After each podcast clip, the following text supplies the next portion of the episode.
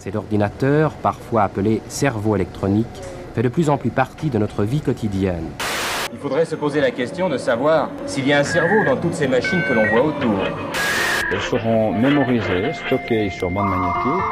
Déjà le prototype du central téléphonique de l'avenir, électronique et transistorié.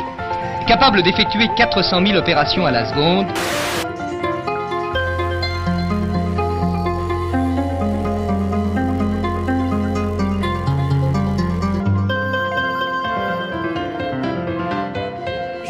Pauline. Je suis Marguerite. Bienvenue sur Technocurious, le podcast pour les techno-perplexes.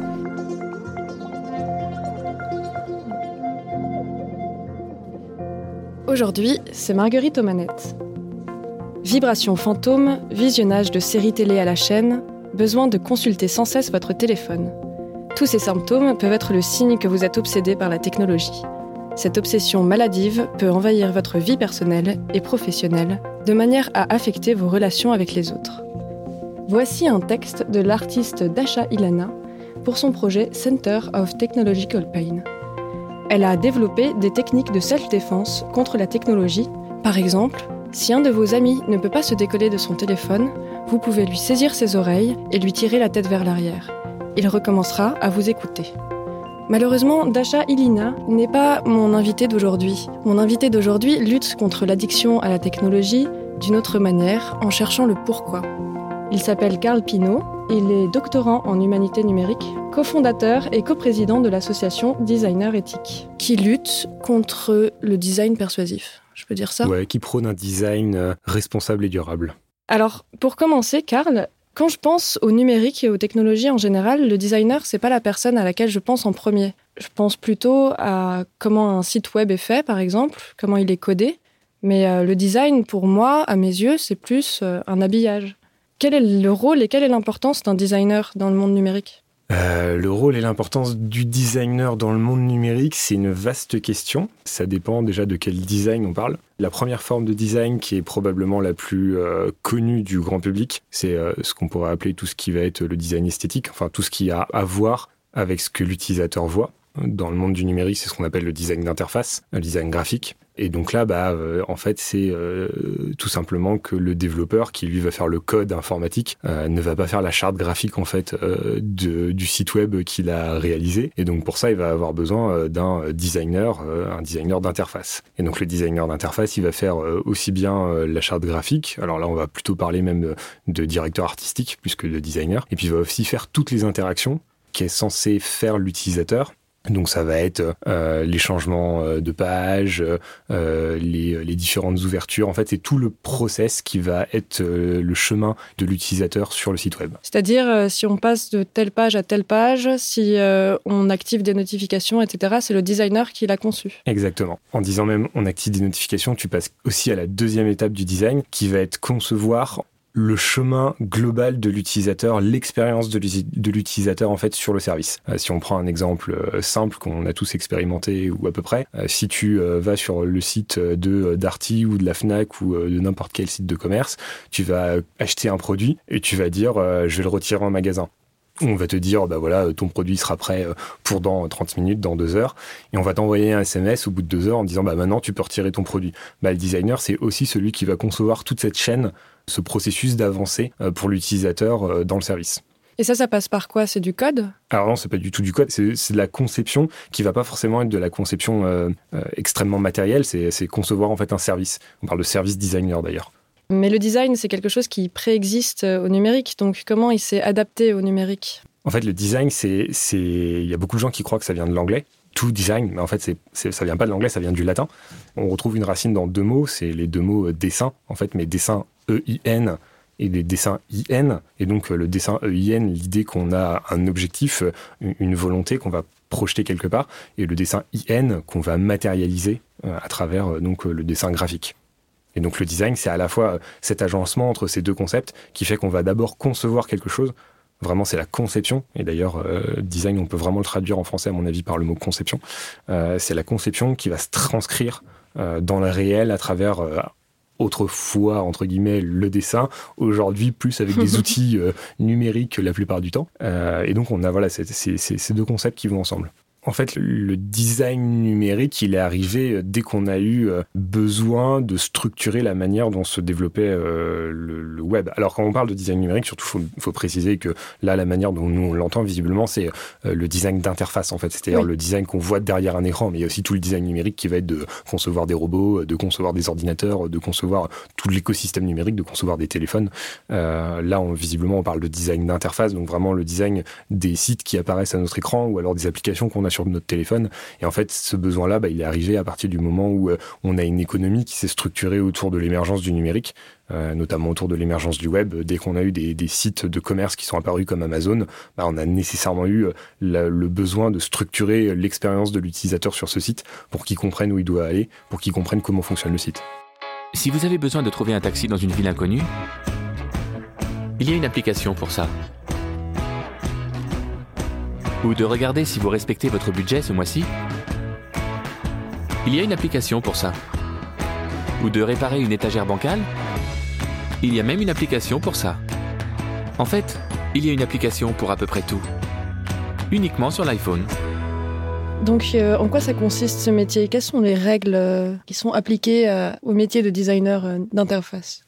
Alors même plus que de designer d'interface, nous on va presque même plus parler de designer d'expérience utilisateur. Je pense que la principale caractéristique d'un designer, et je pense qu'il y a un certain consensus là-dessus, sa principale qualité, c'est l'empathie. C'est même principalement ce qui va faire la différence entre un designer et un ingénieur. C'est-à-dire que les deux vont concevoir, mais on dit beaucoup que le designer, son objectif, c'est de concevoir en empathie avec l'utilisateur. Donc en fait, de se mettre à la place de l'utilisateur mhm. et de voir comment l'utilisateur, enfin, de voir l'objectif de l'utilisateur et comment l'utilisateur va pouvoir atteindre cet objectif. Mhm. Le travail du designer, dans, euh, dans les interfaces, dans la conception de services numériques, ça va beaucoup être euh, de, rencontrer des utilisateurs potentiels ou réels de son service, de discuter avec eux, de comprendre quels sont leurs besoins, quels sont euh, ce qu'on appelle leurs frictions, c'est-à-dire les, les, problèmes qu'ils rencontrent dans les interfaces dans lesquelles ils sont, et justement de réduire ces frictions et de, de, de permettre d'accomplir le, besoin de l'utilisateur. Mmh ça va se transcrire souvent à travers ce qu'on appelle euh, des interfaces, euh, des mock-ups, ce genre de des blueprints, ce genre de, de termes euh, qui sont voilà ceux des designers. Euh, et en fait, c'est vraiment voilà le dessin de la page en expliquant que en fait le bouton pour accéder au formulaire de recherche, on le met ici à cet endroit de la page mhm. parce qu'en en fait, on s'est rendu compte en discutant avec les utilisateurs que c'est là qu'ils regardaient en premier et que c'est mhm. c'est là qu'ils avaient besoin qu'ils soient. J'étais en train de me dire, quand tu parlais, que en fait, ça ressemble pas tellement à un métier euh, d'ingénierie, euh, de technique et tout ça. Ça ressemble beaucoup à de la psychologie, ce que tu décris là. Complètement. Et d'ailleurs, euh, il y a beaucoup de designers qui ont fait des études de psychologie. Ah oui, d'accord. C'est même relativement répandu et relativement recherché dans le monde des utilisateurs, des designers d'expérience utilisateur ce qu'on appelle les UX designers. Alors évidemment, euh, si on parlait vraiment de design graphique, là, euh, les personnes viennent plus du monde des beaux-arts, de mm. la création graphique. Euh, ça dépend en fait de quelle forme de design on parle, parce que ce qu'on n'a pas dit jusque-là, c'est que on parle de conception, mais on peut tout concevoir. Et on peut tout mm. concevoir avec une empathie pour l'utilisateur. Alors du coup, euh, évidemment, euh, si on conçoit une interface euh, graphique, on va plus venir du monde graphique. Si on conçoit des bâtiments, on va avoir des designers qui interviennent dans les process architecturaux, bah, on va plus avoir justement ce lien avec les architectes. Mm. si on conçoit, qu'est-ce qu'on pourrait trouver comme autre exemple bah, Si on conçoit des jeux vidéo, euh, les gens, euh, on parle de game designer, euh, les gens ils vont venir aussi du monde du jeu vidéo, etc. En fait, ça, la notion de designer, enfin le métier de designer, c'est un métier qu'on va trouver dans énormément de contextes, qu'ils soient numériques ou pas numériques.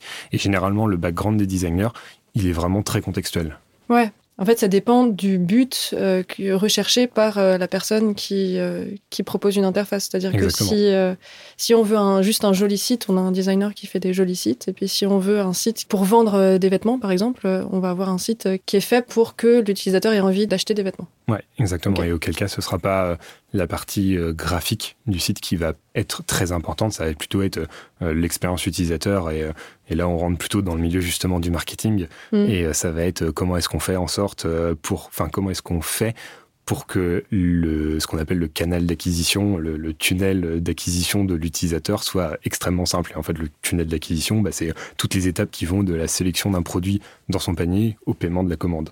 D'accord, bah du coup, euh, c'est trop bien parce que je comprends vachement mieux ce que c'est que le design persuasif dedans. Enfin, le- la Ah. partie persuasif de design persuasif. Et du coup, le persuasif, c'est quelque chose de psychologique. Quoi. C'est souvent psychologique, ouais. Pourquoi il faut lutter contre le design persuasif? La manière la plus simple de le dire, c'est que euh, quand on nous persuade, d'une certaine manière, on nous manipule. Et euh, généralement, euh, si on nous explique qu'on nous manipule euh, à titre individuel, euh, ça va pas trop nous plaire. Et Mhm. donc lutter contre euh, le design persuasif, finalement, c'est lutter contre une forme de manipulation dont, euh, je dirais, 99% des internautes n'ont pas conscience. Alors il y a des formes de manipulation qui vont être, disons, très euh, évidentes. Euh, par exemple, le fait que euh, si vous allez sur, euh, on va parler de site maintenant, si on va sur Booking, donc euh, un site que tout le monde connaît pour réserver euh, ses chambres d'hôtel, bah, sur Booking, tout le monde sait qu'on a des super réductions, euh, que euh, il faut vraiment se dépêcher parce qu'il reste plus que trois chambres de disponibles, que 95% des chambres de la localisation à laquelle on veut aller, euh, à la date à laquelle on veut y aller, euh, sont réservées, etc. Donc ça, c'est euh, on le sait au fond de nous-mêmes que bon, euh, le site il en fait un peu beaucoup pour nous convaincre que fait euh, il faut vraiment acheter maintenant. Après, il y a des formes de persuasion dans le numérique qui sont beaucoup plus subtiles que ça. Tout ce qui est justement les phénomènes des notifications, les, phénomènes euh, des fils d'actualité infinis, etc. C'est des formes de persuasion dont on n'a pas forcément conscience, dont on se rend pas compte que c'est vraiment fait pour nous faire rester ou utiliser des services.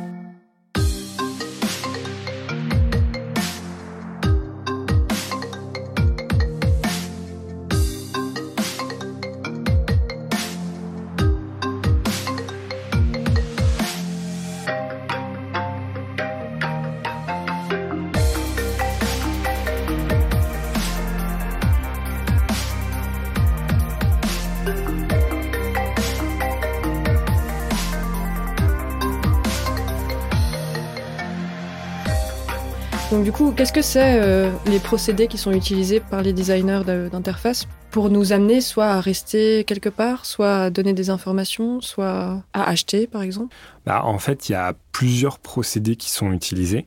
Ça dépend de quoi on parle.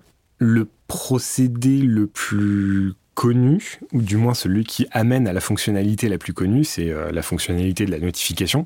C'est un procédé qui a été popularisé par un chercheur qui s'appelle Nir Eyal, qui a développé en fait euh, une méthode cognitive, euh, si on peut appeler ça comme ça, qui s'appelle The Hook. Donc hook, c'est de l'anglais, donc c'est capturer, capter. Et en fait, The Hook, c'est l'idée que si on veut faire en sorte que un utilisateur reste sur notre service, il faut appliquer un modèle euh, conceptuel qui euh, se déroule en quatre étapes. Donc en fait, c'est exactement la manière dont fonctionnent les notifications. C'est-à-dire que la première étape de ce modèle, c'est la notification qui arrive sur notre téléphone. Donc notre téléphone, il va se mettre à sonner ou à vibrer. Donc nous, euh, on reçoit un déclencheur, c'est-à-dire qu'on sent qu'il se passe quelque chose. Ça va générer chez nous la deuxième étape, qui est en fait une action. Donc en fait, on va sortir notre téléphone pour regarder ce qui se passe sur notre téléphone. Ça va nous amener ce qu'on appelle la troisième étape, c'est-à-dire la récompense variable, la récompense aléatoire. Et ça, c'est la, la partie au cœur du modèle conceptuel, c'est-à-dire qu'en fait, euh, cette récompense aléatoire, c'est ce qui euh, nous fait revenir, revenir et revenir, parce qu'en fait, comme c'est aléatoire, on a l'espoir que ça va être bien. Quand on reçoit une notification, ça peut être euh, Facebook qui nous dit qu'on a un nouvel ami, ça peut être un nouveau commentaire sur Instagram, et puis ça peut être juste euh, notre téléphone qui a besoin qu'on le recharge. Cette différence de valeur entre les notifications et la valeur sociale que nous, on va y mettre, nous incite à chaque fois qu'on en sent une, à venir systématiquement la voir. Ah, c'est génial, c'est comme l'addiction au jeu par exemple, c'est comme aller au casino. euh, Et c'est exactement ça. Et d'ailleurs, ça a été théorisé à travers euh, cette expérience du casino et même euh, l'expérience du rat qu'on met dans une petite cage. Et quand le rat il appuie sur le bouton qui est dans sa cage, il gagne de la nourriture. Et donc s'il réappuie, il regagne de la nourriture. Et bon, bah quand le rat il a plus faim, il arrête d'appuyer sur le bouton. Et puis si on modifie la petite cage et qu'on fait en sorte que quand le rat il appuie sur le bouton, le gain de nourriture est aléatoire, de la même manière que dans le casino, quand on tire sur la manette de la machine à sous, le, le gain monétaire est aléatoire, et ben en fait le rat débloque complètement, il se met à appuyer frénétiquement sur, euh, sur le bouton dans sa cage. Et de la même manière que le joueur dans le casino se met à rejouer, à rejouer, à rejouer, parce qu'en fait il a toujours l'espoir qu'il va gagner. Et donc nous, le- le- quand on a nos téléphones et quand on a une notification sur notre téléphone, on a aussi l'espoir que en fait la notification va toujours être plus socialement valorisante ou euh, plus intéressante pour une autre raison que la précédente. Et c'est Mm. c'est pour ça qu'on y revient tout le temps. Et il me semble que c'était la troisième chose. et il y C'est la en troisième quatrième. étape, ouais. Ouais. Et la quatrième étape, bah, c'est en fait euh, celle qui fait que euh, les GAFAM, ou en tout cas les sites qui vont euh, mettre en place euh, ce design persuasif, euh, n'ont pas à nous envoyer des notifications pour des raisons X ou Y tout le temps. Cette étape, c'est l'investissement de l'utilisateur. C'est-à-dire que l'utilisateur, il va rentrer dans le jeu, il va aller sur le site, par exemple, si on a reçu une notification de Facebook parce qu'on a un nouvel ami, il va aller sur Facebook et il va laisser un commentaire à cet ami. C'est ça l'investissement. Et donc, du coup, ce qui va se passer, c'est qu'on va fermer la boucle. Parce qu'en fait, comme il va laisser un commentaire, l'ami va recevoir une notification, il va sortir son téléphone, il va recevoir une récompense aléatoire, et il va lui-même ouvrir Facebook, et on va reprendre pour un tour. Ouais, c'est fou, c'est vertigineux en fait. On, on sait ce genre de choses quand on utilise nos téléphones, mais c'est vertigineux, dit comme ça. Tu passes ta vie dans le jour, la nuit, assis devant l'écran. Tu n'as besoin de personne, son, son. Tu n'as pas le téléphone, fun, fun. Ça gagne rapide. Tu cliques, tu joues, tu zappes, tu fais copier, coller. Et pour manger, c'est facile, facile, facile. Livraison à domicile, facile, Donc c'est théorisé. Quand tu veux devenir euh, designer de- d'interface, euh, tu apprends ce genre de choses? Eh ben non. Et c'est là où justement c'est extraordinaire, c'est que je pense que la plupart des designers d'interface n'ont pas conscience de ce phénomène-là. Et donc ça c'est génial. Ces notions de captation euh, sont des notions qui sont très bien connues par les principaux groupes numériques euh, aujourd'hui, donc euh, les GAFAM, Google, Apple, Facebook, Amazon et compagnie. Euh, les équipes qui travaillent dans ces, entreprises connaissent ces modèles théoriques. Et d'ailleurs, la plupart des grands dirigeants de ces compagnies sont passés dans l'équipe du gars Nirial qui a développé ce modèle conceptuel. Par contre, ce serait complètement faux de dire que en France, la plupart des designers d'interface connaissent ce modèle-là. C'est-à-dire que les designers d'interface, le, le pire, entre guillemets, qu'on puisse leur reprocher, ça va être le fait euh, d'appliquer euh, ce qu'on appelle dans le milieu des dark patterns, donc en fait euh, des petites techniques assez vicieuses pour faire en sorte que l'utilisateur reste dans le chemin qu'on lui a attribué, mais en fait ils vont pas du tout théoriser euh, ce modèle cognitif, pas plus que les autres, soit ils le connaissent pas, soit ils vont pas l'appliquer volontairement. Qu'est-ce que ça peut être, par exemple, un dark pattern, un truc qui nous manipule pour qu'on reste sur une page? Ah bah il y en a un qui est euh, assez connu, qui est assez rigolo, qui était en fait l'interface de mise à jour de Windows pour passer, euh, alors je sais plus si c'était euh, entre Windows 7 et Windows 8 ou quelque chose comme ça. Et donc en fait, ça c'est un bon dark pattern parce que quand vous aviez cette interface qui apparaissait, donc il y avait deux boutons, il y avait un bouton accepter la mise à jour et un bouton en savoir plus. Mhm. Et donc on s'attend, si on clique sur en savoir plus, à avoir une liste de ce que ça va faire la mise à jour, euh, quelles sont les conditions, etc. Et puis ensuite pouvoir accepter. Et ben en fait non, ça acceptait la mise à jour et ça l'a lancé. D'accord, donc c'est oui, en fait, c'était des boutons qui trompent l'utilisateur. euh, Exactement. D'accord. je Tu vois, il y a un autre dark pattern, alors qui est pas considéré comme tel par la plupart des designers, mais que nous on considère vraiment comme un dark pattern, c'est quand tu as, euh, notamment sur un écran de téléphone, tu arrives sur une, application sur laquelle tu es en train de t'inscrire, et là, euh, on va te dire, euh, acceptez-vous de partager votre géolocalisation, et tu as un gros bouton oui, et puis en bas, en tout petit, en gris, tu as non passé. Bah, ça, oui, c'est vrai qu'on a l'habitude en plus de voir ça. On a l'habitude, et la plupart des designers, là, pour le coup, c'est assez choquant, et moi, c'est un reproche que je fais à beaucoup de designers que je crois, c'est qu'il y a beaucoup de designers qui trouvent ça bien, parce qu'en fait, ils disent que ça simplifie la vie de l'utilisateur. L'utilisateur sait où il doit cliquer. Mais nous, ce qu'on dit Mm. justement, c'est que bah non, ça confond l'utilisateur. L'utilisateur, il n'a pas un réel choix. Là, tu lui laisses pas la liberté de faire ce qu'il veut.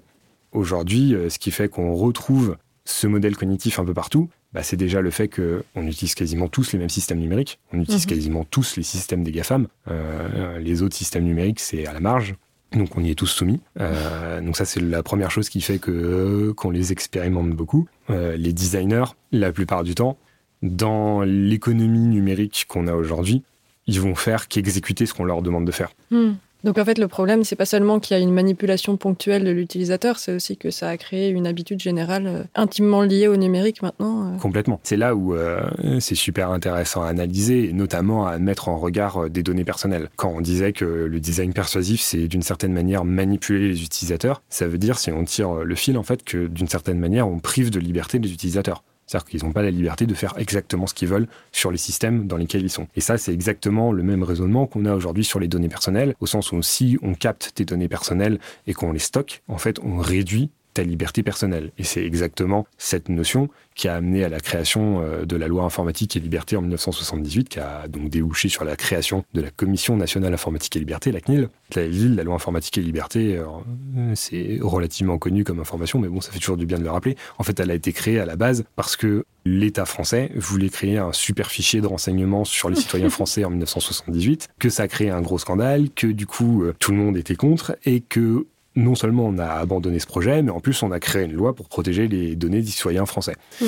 Et en fait, du coup, cette loi, elle a été conçue dans l'idée que, en fait, on protégeait les données des citoyens contre l'État lui-même. Et aujourd'hui, avec le développement du numérique, bah, en fait, le paradigme, il a totalement changé. C'est-à-dire qu'aujourd'hui, c'est plus forcément, alors c'est plus que l'État qui euh, va cibler les données des citoyens français, mais c'est surtout les entreprises privées qui vont monétiser ces données personnelles, soit parce que ils vont les revendre, soit parce que ça permet de générer de la publicité ciblée qui va rapporter de l'argent euh, à l'entreprise.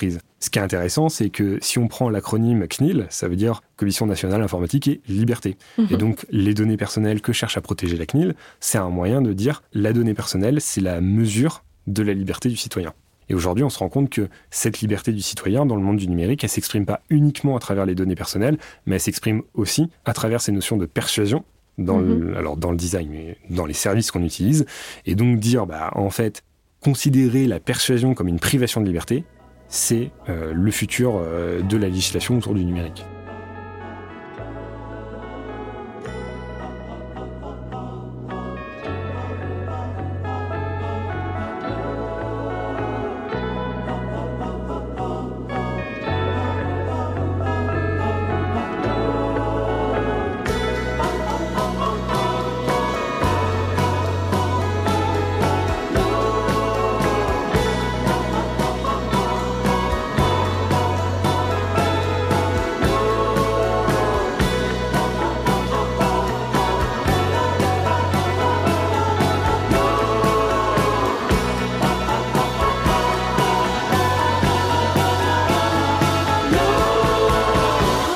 Et du coup, la loi informatique et liberté, c'est sur les données. Mais euh, est-ce qu'il y a une loi, par contre, qui est vraiment sur euh, la question de la persuasion, du temps d'attention qu'on passe sur nos, sur nos téléphones, etc. Bah pas pour le moment.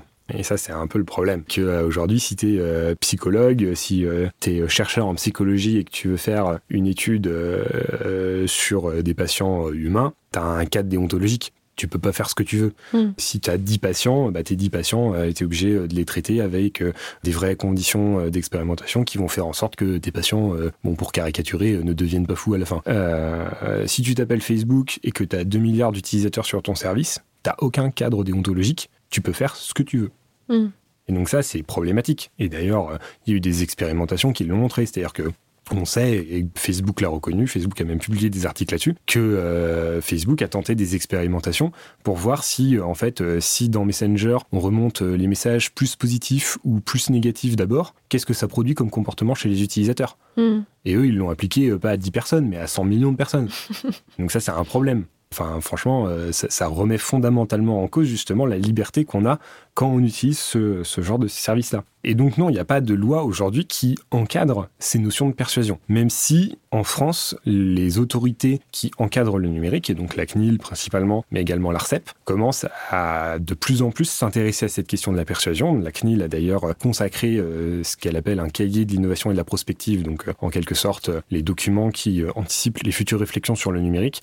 Ouais. Elle a consacré un cahier de l'innovation et de la prospective à ce sujet, de la persuasion et de la captation euh, dans, le, design, dans le numérique. Euh, mais il n'y a pas de loi. Alors il y a bien l'exemple euh, du Royaume-Uni qui est en train, a priori, enfin, de faire voter une loi sur ce sujet-là, mais spécifiquement sur la question des enfants. On a beaucoup parlé il y a un an, deux ans en France, de l'addiction des enfants en très bas âge aux outils numériques, notamment aux tablettes et aux smartphones, en disant que ça provoquait euh, des retards de développement euh, mentaux euh, et même moteurs chez les enfants. Alors euh, personnellement, je suis pas du tout spécialiste de, de la petite enfance, donc je saurais pas- absolument pas dire si c'est vrai ou pas. Néanmoins, le Royaume-Uni, visiblement, à travers ses autorités régulatrices du numérique, est en train de proposer au Parlement une loi pour encadrer justement la persuasion et la captation d'attention pour les enfants en très bas âge.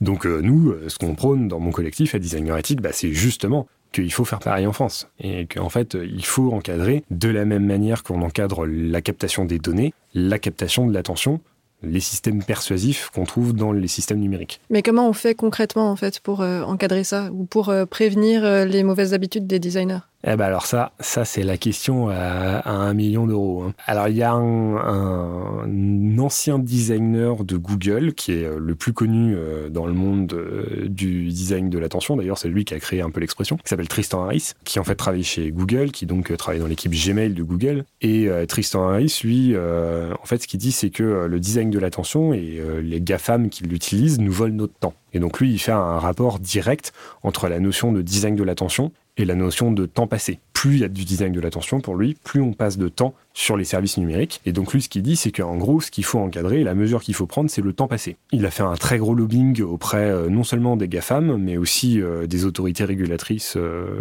et du pouvoir politique à la fois à la Commission européenne en Europe, mais surtout au Congrès américain. Et il a un petit peu obtenu ce qu'il voulait, c'est-à-dire que euh, normalement, euh, si tu as un iPhone ou si tu utilises Facebook ou ce genre de choses, depuis à peu près 6-8 mois, tu dois avoir vu apparaître tous les dimanches, par exemple, si tu as un iPhone, tu as vu apparaître le euh, combien de temps tu as passé sur ton téléphone cette semaine. Mais justement, je voulais t'en parler parce que je me disais, mais c'est bon en fait, les GAFAM ils sont conscients du problème et ils luttent contre ça. Ouais, bah ouais.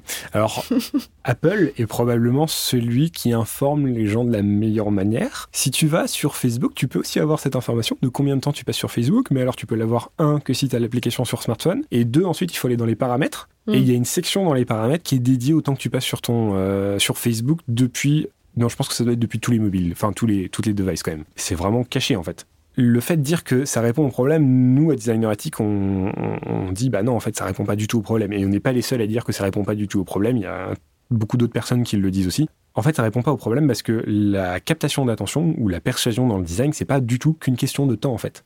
Si tu vas sur Amazon, Amazon s'en fiche complètement de savoir combien de temps tu vas passer sur son site. Ce qui compte, c'est Mm. que tu achètes quelque chose. Mhm. Pareil pour Booking. La mesure du temps, elle n'est pas du tout pertinente pour tous les systèmes. Elle est pertinente dans le cas de Tristan Harris quand il travaillait sur euh, Gmail et que Gmail en fait envoie des notifications parce que tu reçois un email très très souvent parce qu'on reçoit tous dans nos vies professionnelles aussi bien que personnelles des tonnes d'emails.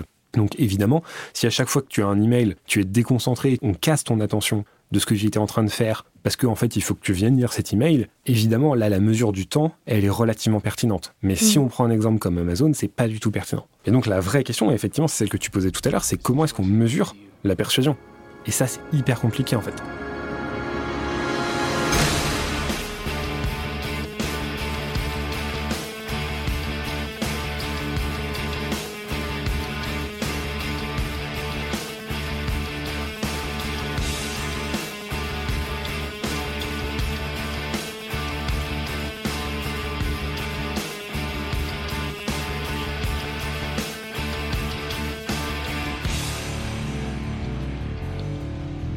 Alors nous, à Designer Ethic, on a proposé euh, une méthodologie qui essaye justement de mesurer cette captation de l'attention et cette persuasion dans le design.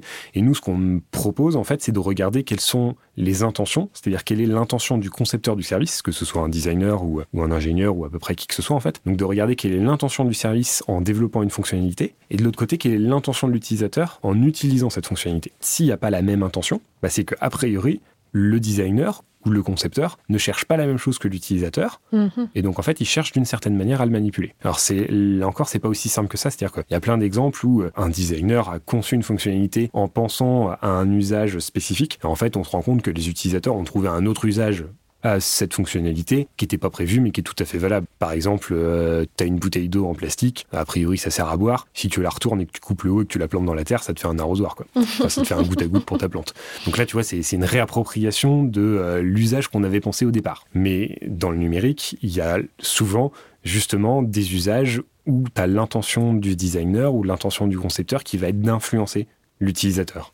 Et donc c'est là où ça pose un problème éthique. Un site euh, designé de façon éthique, ça ressemblerait à quoi? Alors un site designé de façon éthique, en fait, ça ressemblerait à un site qui est respectueux. Et est respectueux à plusieurs égards. Un, c'est respectueux par exemple envers les personnes qui sont en situation euh, de handicap, que ce soit visuel ou auditif. Donc en Mhm. fait, c'est un site qui est accessible. Et Ouais. ça, aujourd'hui, on s'en rend pas compte. Mais des sites accessibles, il n'y en a pas beaucoup. Aujourd'hui, ne sont obligés de faire des sites accessibles en France que les institutions publiques et les grandes entreprises. Mm. Euh, et en fait, le reste du temps, on fait pas de site accessible parce que ça coûte trop cher pour le nombre de personnes concernées. Donc là, on est vraiment, justement, euh, quand on parle d'éthique, on est dans une vision utilitariste du design. Euh, donc ça, c'est un premier point. Deuxième point, Quand on fait un site éthique, responsable, on fait un, un site qui est éco-responsable, donc responsable envers l'environnement. Parce que plus on stocke de données, plus on affiche d'images, plus il faut des serveurs, donc plus ça consomme d'énergie, euh, et donc bah, moins bon c'est pour l'environnement. Aujourd'hui, euh, le coût euh, numérique, le coût environnemental du numérique est considérable euh, dans notre société. Si on fait un site éthique, responsable, ça va être aussi un site qui respecte la protection des données personnelles des utilisateurs. Donc qui explicite bien pourquoi sont collectées les données personnelles, à quoi elles vont servir, et qui permettent à l'utilisateur de dire bah non, je veux pas être traqué par euh, Google Analytics Mm. euh, pendant que je navigue sur le site. Euh, et puis enfin, bah, ça pose la question de la captation d'attention, la persuasion. Et donc un site éthique, responsable, bah, c'est aussi un site qui respecte son utilisateur et où l'utilisateur n'est pas une proie qu'on va chercher à capturer et, à- et de laquelle on va chercher à tirer le maximum d'argent et de revenus, mais au contraire, une personne qu'on respecte et à qui on veut fournir le service pour laquelle cette personne est venue. Hmm. There's hidden persuasion within your eyes. Your charming indifference is but a disguise. I would be glad to love you if love is in the deal. But I must feel quite certain that the love is for real. Your hidden persuasion. Si vous êtes designer d'interface, je vous invite à lire la méthode d'analyse du design attentionnel de l'association Designer Éthique, qui est entièrement disponible en ligne sur attention.designerethique.org. C'est un guide pour être capable d'évaluer le design persuasif des interfaces. Si vous n'êtes pas designer d'interface, il est toujours passionnant de visiter le site et les réseaux sociaux de Designer Éthique qui organise des ateliers et des événements pour sensibiliser les utilisateurs à ces questions et qui vous tiendra au courant de tout ce que les GAFAM font pour vous accrocher à vos téléphones. Merci à Carl Pinault de m'avoir aidé à combattre et à comprendre l'obsession maladive à la technologie. Si vous avez aimé cet épisode, n'hésitez pas à créer des réactions en chaîne dans nos téléphones en nous écrivant un mail, en nous envoyant un message, en nous contactant sur les réseaux sociaux ou en nous couvrant d'étoiles sur Apple Podcasts. Découvrez tous nos sujets sur notre chaîne de podcast ou notre site internet iamtechnocurious.com. Cette émission a été produite et réalisée par Pauline de Gourcuff et Marguerite Bell, d'après une idée originale de Eleonore O'Keeffe, musique de Machidiso Mourajane, design par Sam. Je remercie encore et toujours le studio La Cabine Rouge de nous avoir une nouvelle fois accueillis pour l'enregistrement.